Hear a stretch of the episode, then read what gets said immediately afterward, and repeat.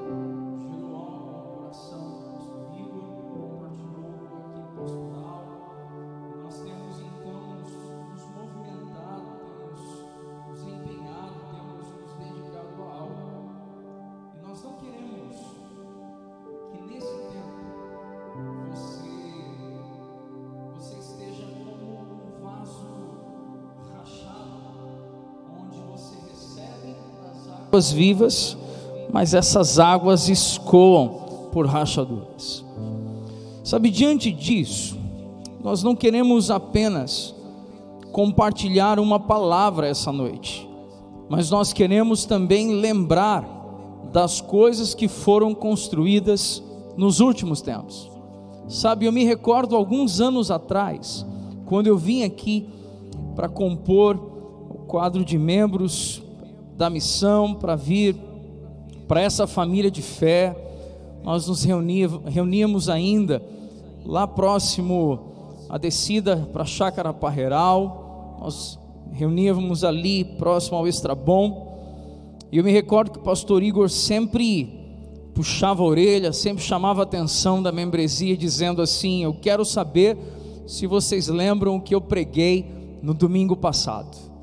E foram inúmeras as vezes, foram inúmeras as, as ocasiões, onde eu me deparei com essa palavra de confronto, essa palavra de, de desafio, logo no início de uma mensagem, fosse de quinta-feira ou fosse do domingo à noite.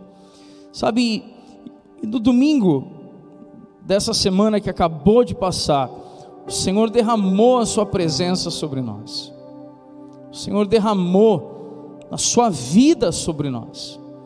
Pela manhã nós pudemos compartilhar uma palavra acerca da armadura de Deus, falar sobre nos posicionarmos como guerreiros, como lutadores, como gente que entende que está não em um parque de diversões, nem um playground, mas gente que entende que está em um campo de batalha e se posiciona nesse campo de batalha de modo de modo contundente, de forma intencional. Logo à noite, pastor Igor trouxe uma palavra também, palavra revelada, uma palavra que queimou no nosso coração, uma palavra que ardeu no nosso interior, nos chamando à responsabilidade, nos chamando à seriedade, nos chamando ao compromisso com Deus, recuperando o senso de eternidade, recuperando o senso de que nós precisamos servir ao Senhor e viver o verdadeiro Evangelho de Jesus. Sabe, e hoje eu quero voltar à carta de Efésios. Chamo você a abrir a sua Bíblia aí em Efésios capítulo 3. Enquanto você abre a sua Bíblia, eu quero mencionar aqui a, o tema da mensagem dessa noite. O tema dessa mensagem é a oração de alguém que nos ama. Eu quero compartilhar a palavra lembrando da oração que um homem precioso, um homem amável, um homem intrépido, um homem aguerrido, um homem cheio de devoção ao Senhor, Paulo apóstolo, a oração que ele fez em favor dos Efésios. E Efésios 3, verso 14, gostaria de mais uma vez reforçar aquilo que o pastor Igor compartilhou e que eu também compartilhei no domingo passado. Faça desse momento de culto um momento cheio de temor de Deus na sua casa aí. Que você agora possa parar tudo o que você está fazendo, pegar a sua Bíblia e que possamos aqui meditar nas Sagradas Escrituras. O Senhor trouxe para nós hoje, plantou no meu coração, diferente da mensagem do último domingo. O Senhor plantou no meu coração um ambiente brando, um coração sereno, um coração brando. Porque nós precisamos saber que alguém orou pelos Efésios e alguém ainda intercede por nós, alguém ora por nós. Efésios 3, verso 14, Paulo disse assim: Quando penso em tudo isso, caio de joelhos e oro ao Pai, o Criador de todas as coisas nos céus e na terra. Penso que na riqueza de Sua glória, peço que, na riqueza de Sua glória, Ele os fortaleça com poder interior por meio de Seu Espírito então Cristo habitará em seu coração, à medida que vocês confiarem nele. Suas raízes se aprofundarão em amor e os manterão fortes. Também peço que, como convém a todo o povo santo, vocês possam compreender a largura, o comprimento, a altura e a profundidade do amor de Cristo que vocês experimentem esse amor, ainda que seja grande demais para ser inteiramente compreendido. Então vocês serão preenchidos com toda a plenitude de vida e poder que vem de Deus. Como tema dessa mensagem para a noite de hoje, nós acabamos de mencionar que é a oração de alguém que nos ama. Sabe, o apóstolo Paulo, ele esteve empenhado, esteve engajado em fundamentar os irmãos efésios. Se você pegou as sagradas escrituras e você já folheou aqui o livro de Efésios, ele começa falando sobre sabedoria, ele pede ao Senhor sabedoria. O apóstolo Paulo fala no capítulo 2 acerca de uma nova vida em Cristo Jesus. O apóstolo Paulo, quando chega no finalzinho do capítulo 2, ele fala sobre nós sermos concidadãos dos céus, nós somos membros da família de Deus, nós somos templo do Senhor, como pedras vivas que estão sendo construídas em cima da pedra angular, a pedra de esquina, que é Cristo Jesus. No início do capítulo 3, Paulo vem e nos anuncia que o plano de Deus é revelado, e esse plano de Deus agora revelado, aberto diante dos olhos dos Efésios, ele é anunciado aos Efésios, mas uma coisa me chamou uma extrema atenção aqui, não bastava pregar para os Efésios, era necessário orar por eles. Sabe, essa semana em especial, o Senhor falou isso muito profundamente em meu coração. Que enquanto líderes, enquanto pastores da igreja de Deus, da igreja de Cristo, aqui nesse lugar, não basta para nós pregarmos a palavra para vocês, para os irmãos aqui da comunidade, para os amigos que nos ouvem. Não basta para nós apenas pegarmos as sagradas escrituras, abrirmos o texto e proclamarmos as sagradas escrituras. É claro que a palavra de Jesus tem todo o poder, Não estamos falando sobre diminuir o poder da palavra, mas estamos falando muitas vezes de um ministério incompleto que nós não podemos deixar que assim permaneça. E o que seria um ministério incompleto para Paulo?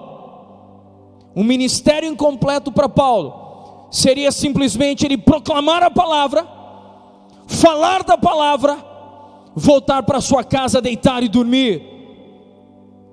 E o que nós estamos vendo aqui é que após o apóstolo Paulo anunciar, após o apóstolo Paulo proclamar, após o apóstolo Paulo ministrar aquilo que era o propósito eterno de Deus, o grande plano de Deus revelado, Paulo vai e ora por aqueles a quem ele ama. Ah, Senhor. Mas sabe o que me chamou a atenção? nessa palavra foi quando eu fui buscar um pouco sobre o momento que Paulo estava vivendo.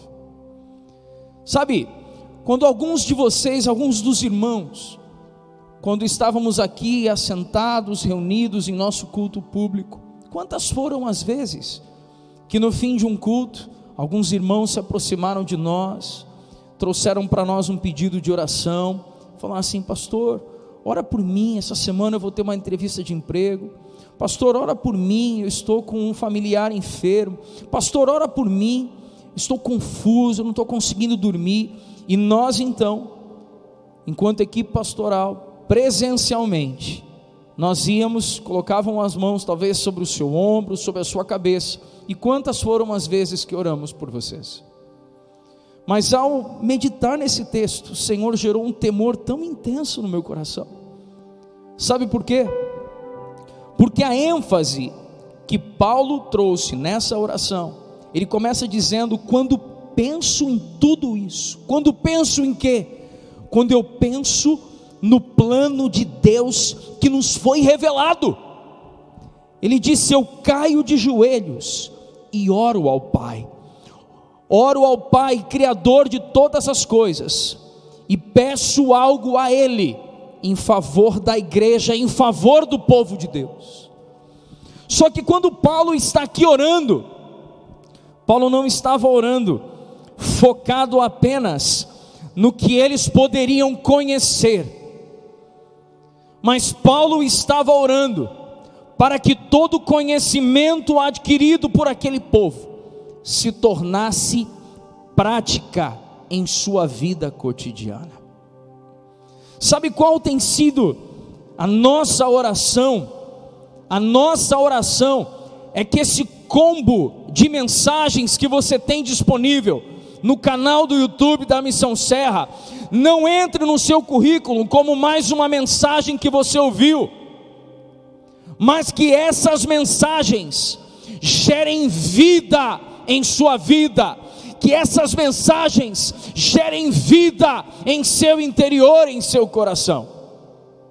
E era isso que Paulo estava aqui orando, porque havia um mistério que tinha sido revelado, mas não basta conhecimento para a mente, é necessário fogo para o coração. Não basta um intelecto que compreende os mistérios da natureza e da humanidade, se o coração é seco e os olhos não têm mais lágrimas. Sabe outra característica, outra curiosidade sobre esse momento da oração de Paulo? Paulo não estava aqui num templo como nós muitas vezes pudemos orar por vocês. Paulo estava preso num corredor próximo ao martírio, com o pé na sepultura e com a cabeça próximo à guilhotina de Roma. E mesmo assim, esse homem que estava orando por um povo, ele consegue tirar os olhos de si mesmo, ele consegue tirar os olhos das suas mazelas, das suas necessidades e orar pelos irmãos efésios. Paulo conseguiu nesse momento, lembrando que a igreja estava sendo fundamentada, ele então se posiciona e diz: Eu vou orar, mas eu não vou orar por mim, eu vou orar por eles. Perceba o quão preciosa é essa reflexão, meu irmão. A maioria de nós, quando nós vamos orar, a maioria de nós começa orando, falando de pedidos de oração. A maioria de nós começa a orar dizendo: Senhor, eu preciso, eu quero, eu anseio, eu sonho. Quando na verdade o apóstolo Paulo estava encarcerado, preso, próximo de sua morte, e ainda assim ele cai de joelhos, orando ao Pai, aquele que é o Criador, por um rebanho, pelos irmãos Efésios. Ah!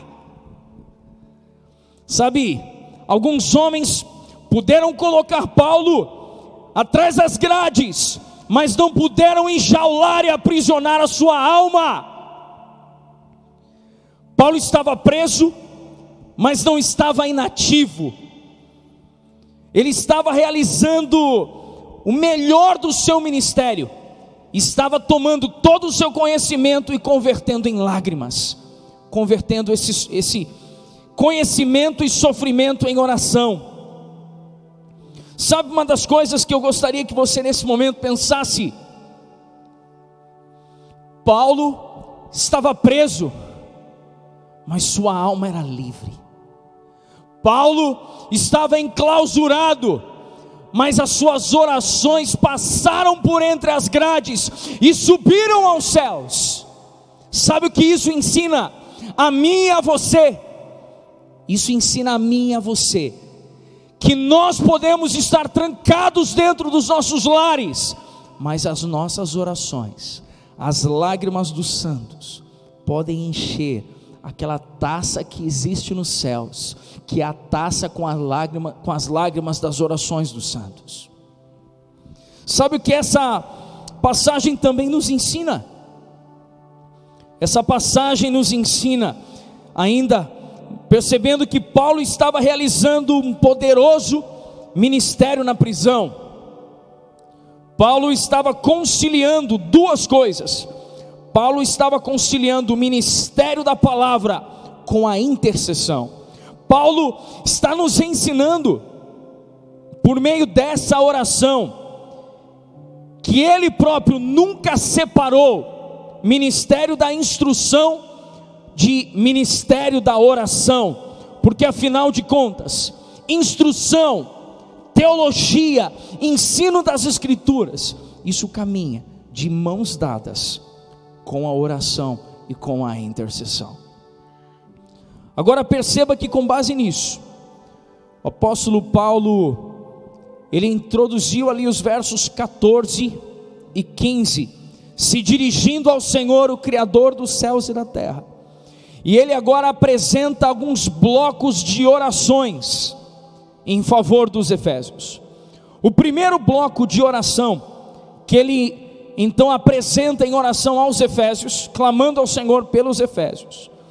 Ele clama por súplica, ele faz uma súplica por poder interior. Você pode perceber que no verso de número 16, Paulo diz: Peço que da riqueza de sua glória, ele os fortaleça com poder interior por meio do Espírito. Então, a primeira sessão, a primeira parte, o primeiro bloco da oração que Paulo faz em favor dos Efésios é súplica por poder interior. Sabe o que Paulo está nos ensinando nessa oração? e que nós queremos orar por vocês, nesse sentido agora. Paulo está nos ensinando que ele não está pedindo que haja mudança nas circunstâncias em relação nem a si mesmo e nem em relação aos outros. Paulo não está dizendo, Senhor, veja como está difícil lá fora. Senhor, veja como os efésios estão sofrendo. Senhor, veja a oposição que eles estão enfrentando. Senhor, veja a escassez deles. Você sabe o que, que Paulo está dizendo? Paulo está clamando: Senhor, eu suplico a Ti, para que o Senhor lhes dê poder interior. Sabe por quê? Isso me faz lembrar Atos dos Apóstolos, capítulo 4, quando nós vemos que havia uma oposição à palavra de Deus, havia uma oposição à pregação do Evangelho, havia quase que um muro querendo impedir a palavra de ser pregada. E sabe qual foi a oração dos discípulos e apóstolos? A oração deles: Senhor, vem e nos encha de coragem, para que nós possamos continuar a pregação da palavra.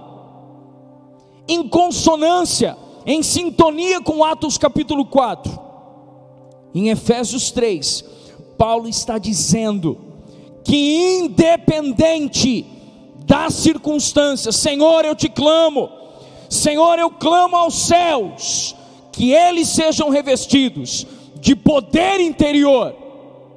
Que você que está aí em seu lar agora, se você quiser aí na sua casa, abra suas mãos e clame ao Senhor Pai. Eu desejo, eu anseio, eu preciso, eu careço de poder interior para suportar esse tempo, para passar essa estação. Sabe, Paulo, ele não ora pedindo a resolução dos problemas, Paulo ora pedindo poder. A preocupação de Paulo não era com as circunstâncias e com as situações materiais. A preocupação de Paulo sempre foi com a eternidade. Porque como nos movemos aqui nessa terra definirá como viveremos a nossa eternidade com Cristo, em novos céus e nova terra ao lado dele, ou viveremos eternamente em choro, angústia e ranger de dentes, por estarmos afastados eternamente do nosso, do nosso Senhor e do nosso Salvador. Sabe o que mais eu aprendo nessa súplica por poder interior? Paulo não pediu alívio para os problemas, mas Paulo pediu que aqueles homens e mulheres tivessem poder para enfrentá-los. Agora perceba uma coisa: que o poder que Paulo está dizendo, ainda no verso 16, clamando que ele os fortaleça com poder interior por meio de seu espírito. Eu quero reforçar isso aqui: o poder interior é concedido por meio do Espírito. Você sabe o que isso me ensina? Você sabe o que isso nos ensina, irmãos? Isso nos ensina que nenhuma palestra de autoajuda, isso nos ensina que nenhuma terapia zen, isso nos ensina que nenhum tipo de meditação é capaz de gerar o fortalecimento interior de modo autêntico e genuíno, senão por meio do Espírito da Verdade, que nos revela e nos conduz a toda a verdade. Sabe o que nós precisamos entender? Se você está se sentindo fraco em seu lugar, eu quero fazer uma declaração profética sobre você, de que você seja fortalecido em seu interior, mas é pelo Espírito, não é por assistir centenas e centenas de vídeos, mensagens, dicas, de quaisquer profissionais que queiram melhorar o seu estilo de vida. Sabe o que eu e você precisamos? Do Evangelho de Cristo Jesus, porque o Evangelho é poder de Deus para transformação e para nos fortalecer em dias difíceis. Sabe, eu preciso fazer uma distinção aqui nesse momento. Em Romanos capítulo 8, verso 9, as Escrituras nos falam que a presença do Espírito em nós é o selo do Espírito para a salvação. Eu quero reforçar isso. Sabe quando você recebe a Jesus? Você foi, levantou a sua mão e diz: Eu recebo Jesus como Senhor e Salvador da, da minha vida. Então você recebe agora o Espírito Santo em seu coração. E o Espírito Santo ali, segundo Romanos 8, 9, é como um selo para a salvação. É como um selo, uma chancela, é o penhor de que quando Jesus voltar, ele encontrará em você o seu espírito, ele tomará você. Você pertence a ele. Mas em Atos 1, 8, fala sobre algo diferente. Atos dos Apóstolos, capítulo 1, verso 8, nos fala que o poder do Espírito, ele é uma evidência de capacitação para viver nessa terra. Sabe o que muitas vezes eu e você enfrentamos? Muitas vezes nós podemos ter o Espírito Santo como chancela para a salvação, mas nós carecemos de mais do que isso, nós carecemos de um poder do Espírito um poder sobrenatural que fortalecerá o meu e o seu interior. Sabe, você pode ceder o lugar, um lugar no seu coração para Jesus entrar. Cada cristão, se você pegar ali em Efésios 2, verso 19 em diante, você vai ver que nós somos um templo para o Senhor. Você é templo do Espírito Santo. Só que quando você pega a palavra habitação, habitação existem duas expressões no grego. Uma primeira expressão no grego trata a habitação como um lugar para um estrangeiro repousar. Preste atenção nisso. A palavra habitação tem duas variantes no grego. Uma primeira variante diz que a habitação pode ser um lugar para um estrangeiro repousar. Mas uma outra palavra para habitação fala de um lugar de moradia permanente. Uma coisa é você ser habitado pelo Espírito, onde você libera para o Espírito Santo em seu interior apenas um aposento transitório, tratando o Espírito Santo como estrangeiro, tratando o Espírito Santo como alguém que você até gosta, mas você não se contém, você não se conforma com ele permanecer ali todo o tempo. Mas uma outra expressão traz para nós a habitação onde na verdade nós entregamos a chave do nosso coração diretamente nas mãos de Cristo Jesus. A outra expressão nos diz e nos confronta e nos põe para pensar, porque uma coisa é ser habitado pelo Espírito e outra coisa é ser cheio do Espírito.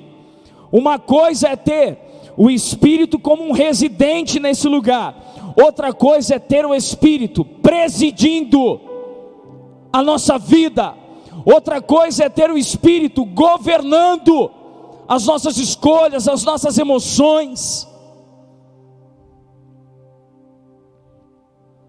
Sabe do que você carece, do que eu careço nesse tempo? Por isso nós queremos liberar uma oração como Paulo liberou sobre a igreja de Éfeso, nós queremos liberar essa oração sobre você. Nós oramos por você, de que você seja fortalecido em seu interior, que você abra a porta do seu coração e deixe o Espírito entrar, não apenas como um turista, um passageiro, um hóspede, mas que ele venha permanecer em seu lugar, no trono da sua vida, no centro da sua vida. Um segundo ponto dessa oração, que se você continuar no texto aí comigo, ele diz: Então Cristo habitará em seu coração, à medida que vocês confiarem nele, suas raízes se aprofundarão em amor e os manterão fortes. Ah, irmãos, Preste atenção nisso. A NVT, nova versão transformadora, diz que suas raízes se aprofundarão em amor e os manterão fortes. Sabe a verdade que nós conseguimos extrair desse texto? Sabe por que tem tanta gente enfraquecida?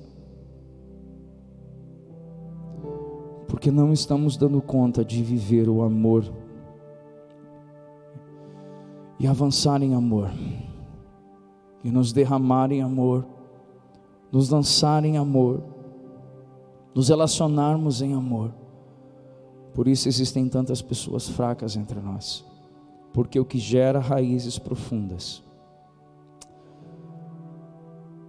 o que mantém a gente forte, é o amor.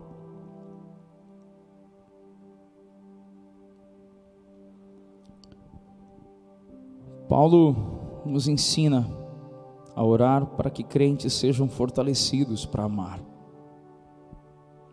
O amor é a virtude mais importante. A palavra nos ensina que tudo há de passar, mas três coisas permanecerão: a fé, a esperança e o amor.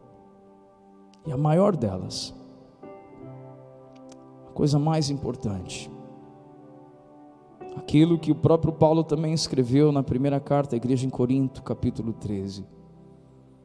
Nós podemos fazer de tudo, nós podemos falar a língua dos anjos, podemos profetizar, podemos ser talentosos, podemos ter ministérios com repercussão incrível, podemos fazer tudo que as pessoas olham e julguem que nós somos os mais capacitados e os mais habilitados mas o que nos proporciona raízes profundas é o amor.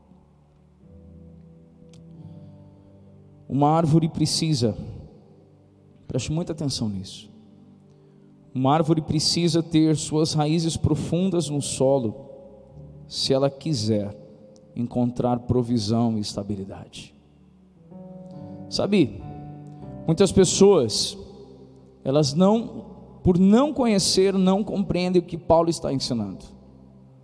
Quando nós falamos acerca da estrutura de um vegetal e a função das raízes, a função das raízes perpassa por dois eixos: sustentação e nutrição.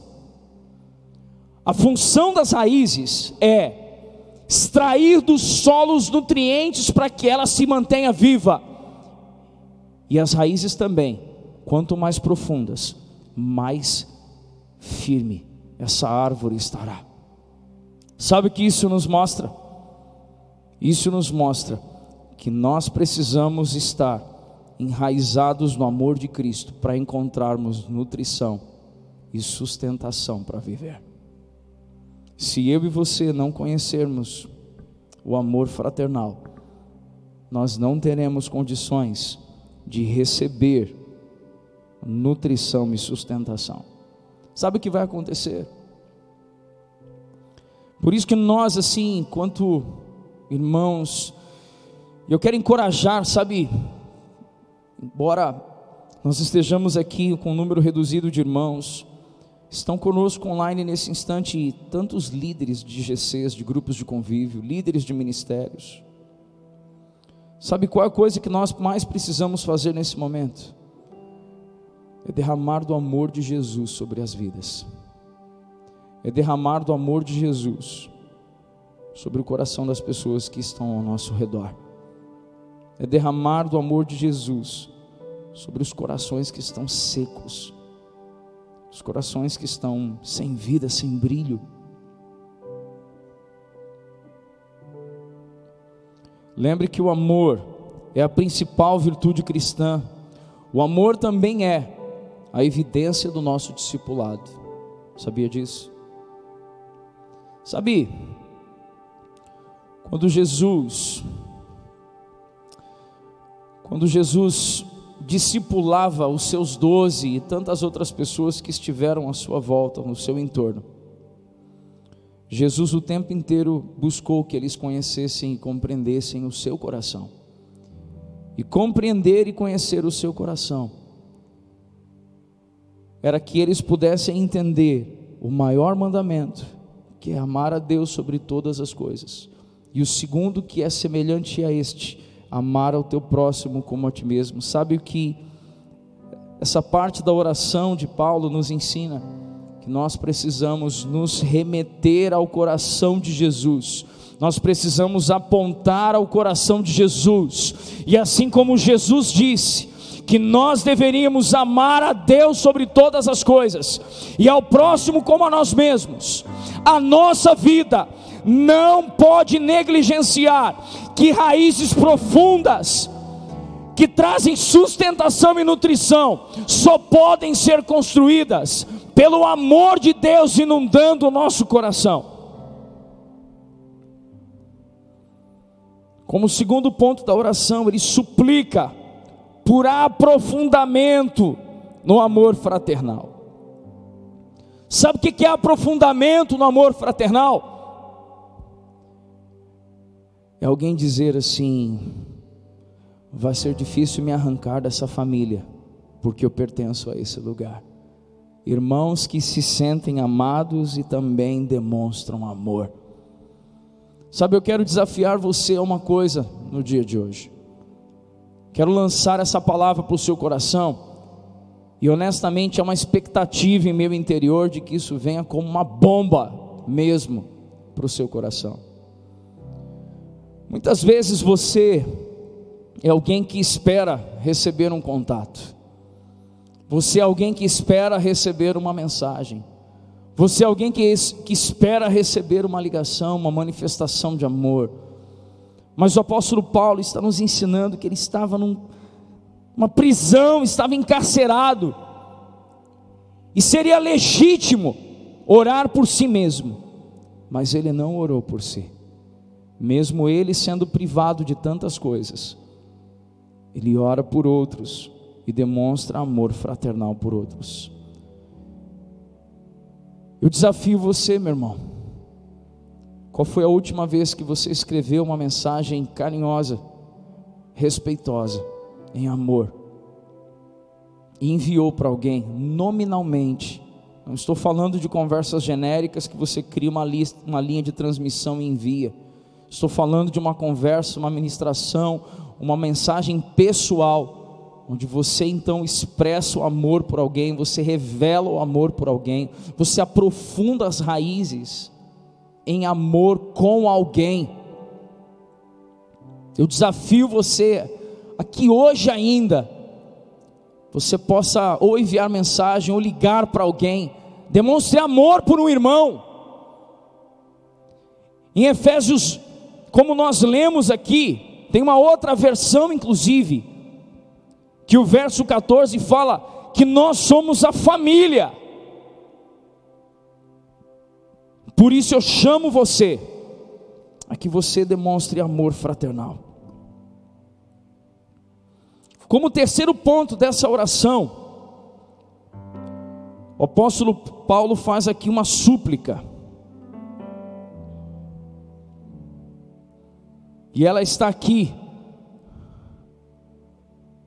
no verso 18. No verso 18 nos diz: Também peço que, como convém a todo o povo santo, vocês possam compreender a largura, o comprimento, a altura e a profundidade deste amor. Que vocês experimentem esse amor, ainda que seja grande demais para ser inteiramente compreendido. Sabe, essa expressão que Paulo utiliza, que vocês venham a conhecer, essa expressão conhecer aqui, ela não é a expressão utilizada para ilustrar algo, para representar algo que diz saber sobre. O conhecer aqui é muito mais do que saber sobre. O conhecer aqui é fruto de uma experiência real. O conhecer aqui o amor de Cristo é uma experiência genuína, uma experiência concreta com o Senhor. Sabe, há, muitos anos atrás, talvez quase 20 anos atrás, eu tive a oportunidade de conhecer um jovem, e me marcou o como esse jovem teve uma experiência com Deus de forma simples, mas de forma que mudou radicalmente a sua vida. Esse jovem relatou que ele tinha vivido um período de sua vida altamente nebuloso, um período de sua, um período de sua vida em obscuridão, obscuridade, um período em trevas, vivendo o pecado, lamaçal do pecado, enganando a si mesmo, enganando aos outros. Mas certa vez, o amor de Deus o encontrou, o amor de Deus o alcançou. Mas as memórias dos pecados que ele tinha cometido no passado o assombravam. As memórias e os registros das coisas que ele tinha feito em sua juventude atormentavam seu coração e sua mente quando em um dia ocorreu algo de repente. De repente, aquele jovem estava diante da pregação das Sagradas Escrituras. E a palavra então começou a fazer sentido em sua mente e descer para o seu coração. E aquele jovem relatou que uma senhora daquela igreja colocou a mão em seu ombro e na hora que ela colocou a mão em seu ombro, ele desabou no chão, desmontou no chão. E quando ele levantou, ele disse: Eu sinto-me como se eu tivesse sido colocado dentro de uma máquina de lavar e toda a sujeira tivesse sido retirada. E eu hoje estou me apresentando a Deus limpo, eu consigo entender a obra da santificação. E eu me sinto amado por Deus mesmo sendo eu pobre e pecador. Sabe, os seus pecados fazem separação entre você e Deus. Os meus pecados me separam em relação a Deus, mas nada afasta o amor dele por mim e por você. Sabe o que isso quer dizer?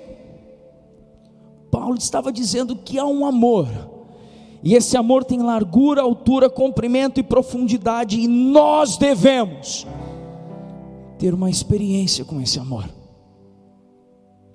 Assim como esse jovem, ele disse assim: Sabe, eu senti um amor tão gentil, senti um amor tão terno, tão educado, esse amor como se tivesse tomado toda a impureza, toda a imundícia e dito assim: Eu vou tirar isso, porque eu amo tanto você, que eu quero que você abandone essas coisas para eu ter você para mim. Sabe, Deus está dizendo isso para mim e para você essa noite. Sabe uma característica do amor? Sabe aquela expressão que eu e você já ouvimos em nossa vida cristã que o verdadeiro amor lança fora todo medo. Eu fui mergulhar no escrito original dessa expressão, de que o verdadeiro amor lança fora todo medo. Há um sinônimo para lançar fora, e o sinônimo é expurgar. Expurgar. O amor expurga o medo. Você sabe o que é expurgar? É tirar a totalidade de algo sem deixar nenhum resquício. Sabe o que isso quer dizer? Que o verdadeiro amor pega o medo e joga o medo para longe, para fora, sem deixar nenhum resíduo. Sabe esse amor? Esse amor vence a orfandade. Pessoas que carregam um espírito de orfandade costumam ser ariscas, costumam ter uma característica maior de insujeição, pessoas mais difíceis de lidar.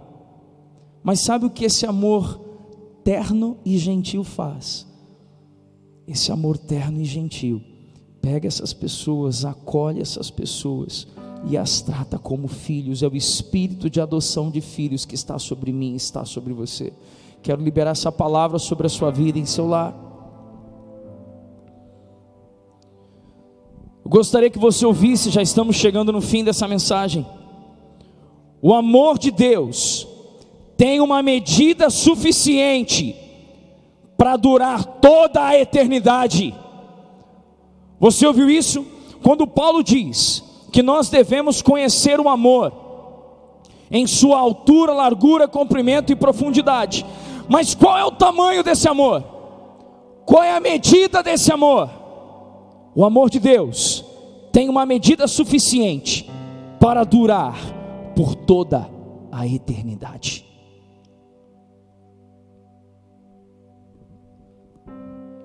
E no fim de sua oração, Paulo diz: Então vocês serão preenchidos com toda a plenitude de vida e poder que vem de Deus.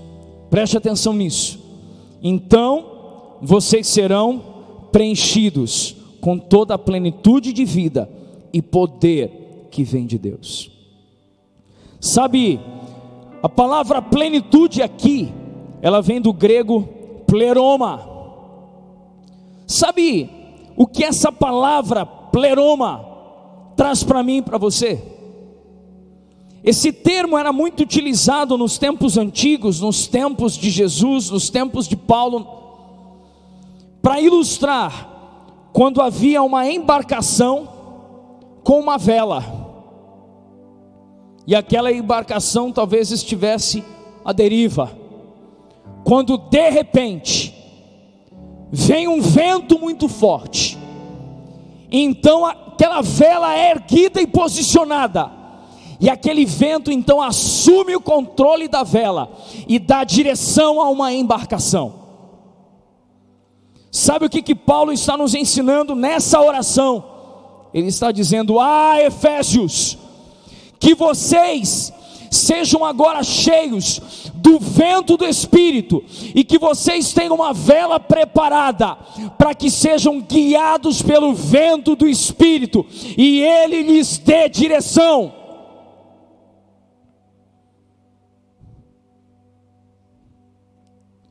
Como não lembrar das Sagradas Escrituras quando dizemos: vento que vem dos quatro cantos, sopra nesse lugar, sopra nesse lugar. Sabe qual é a oração que Paulo está fazendo em favor dos Efésios?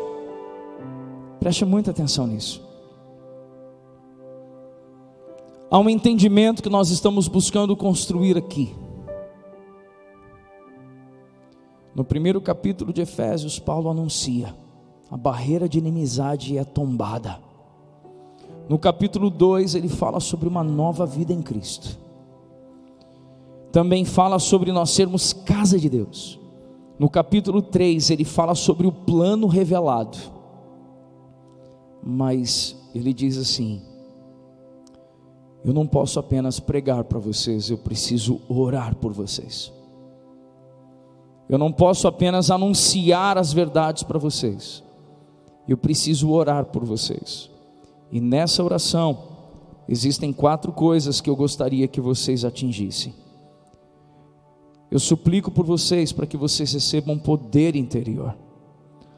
Suplico também para que vocês se aprofundem nas raízes do amor fraternal. Também suplico para que vocês compreendam o amor de Cristo. E também suplico para que vocês vivam e recebam da plenitude de Deus. Honestamente, irmãos, muitos nesse momento, muitos de nós nesse momento, Nós carecemos de uma boa palavra, de um bom alimento, mas nós carecemos também de oração uns pelos outros. Nós carecemos de, assim como trouxemos como um tema para essa mensagem, nós carecemos da oração de alguém que nos ama. Existem pessoas à sua volta que carecem da sua oração, sabia disso? Sabe, quando eu tinha talvez uns 10 ou 11 anos de idade. Acordava por volta de 5 e 15, 5 e 20 da manhã. Estudava em uma escola que ficava a 10 quilômetros da minha, da minha casa.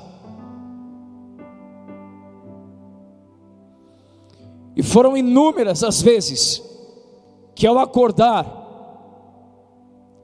a minha mãe estava ajoelhada no sofá da sala, chorando, e algumas dessas vezes eu a ouvi pronunciar o meu nome, orando por minha vida. Algumas vezes eu presenciei amigos e irmãos orando por mim.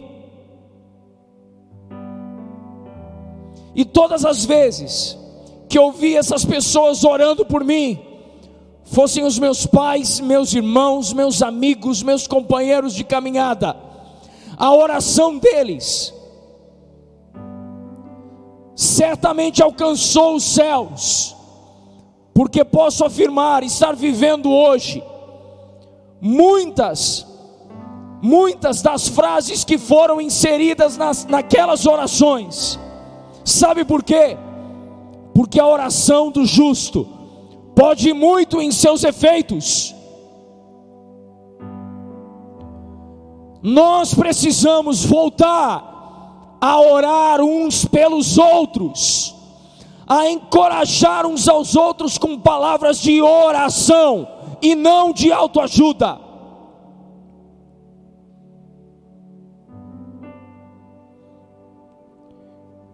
Me recordo de algum tempo atrás, vivendo dias tão difíceis, lutas que parecia que eu ia sucumbir emocionalmente e psicologicamente. Fui dormir um pouco mais cedo. E já era madrugada quando me levantei para ir ao banheiro. Dei falta da minha esposa ao meu lado. E bem devagar fui procurá-la. E ela estava chorando, pronunciando o meu nome, orando por minha vida. Sabe o que isso produz no nosso coração, irmão? Fortalecimento. Todas as vezes que você ora por alguém, você está cooperando para o fortalecimento de alguém. Por isso eu quero chamar você a fazer algo agora. Sabe, tem famílias que o homem se complicou, falou demais, deu com a língua nos dentes, ofendeu a esposa, agrediu os filhos. Você tem uma chance agora, meu amigo. Peça perdão ao Senhor e comece a orar por sua família. Peça perdão ao Senhor e se posicione como um sacerdote na sua casa.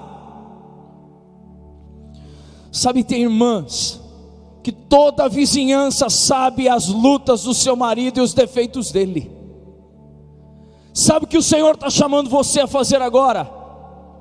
Dobre os joelhos e ore por ele. Dobre os seus joelhos e apresente essa petição ao Senhor.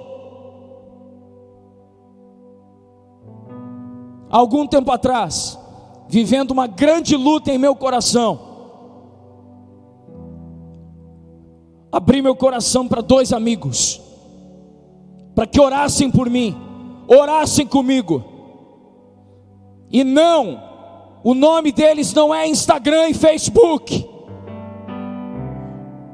porque nós devemos compartilhar as lutas com homens e mulheres de Deus que vão orar conosco, que vão guerrear em oração conosco eu chamo você agora para você, onde você estiver, eu quero que você ore com, com a sua casa aí. Ore por alguém. Se você não tiver com a sua família, não tem problema. Ore por alguém que carece da sua oração. Feche os seus olhos, vamos todos agora nas, suas, nas nossas casas, nos nossos lares.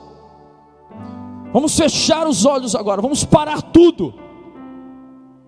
E vamos orar. Mas pelo que eu vou orar, pastor? Você vai orar para que essa pessoa receba poder interior. Você vai orar para que essa pessoa se aprofunde no amor fraternal.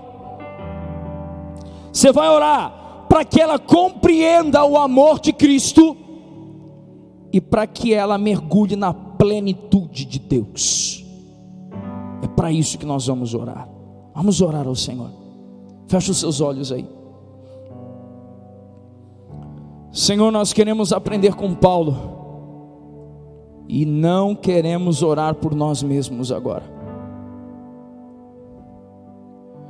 Senhor, eu eu quero orar, Pai, por jovens que estão, Pai, tendo lutas tão intensas e tão severas. Eu quero orar, Pai, por jovens que por estarem aprisionados em tantos afazeres, nesse momento estão em crise. Mas assim como Paulo esteve preso, mas o seu espírito livre fez com que a palavra fosse pregada e com que a oração chegasse aos céus. Eu declaro agora liberdade emocional a essa juventude que nos ouve. Eu declaro agora que você tem uma alma saudável, um espírito livre para orar, para adorar e para proclamar a verdade das Escrituras. Quero orar, por adolescentes. Senhor, que nesse tempo de isolamento social estão tão agitados, Pai. Alguns chegam até mesmo a quase surtar dentro dos seus lares, desrespeitando pais, mães, gritando, ofendendo uns aos outros. Senhor, libera da tua paz e do teu amor sobre essas casas.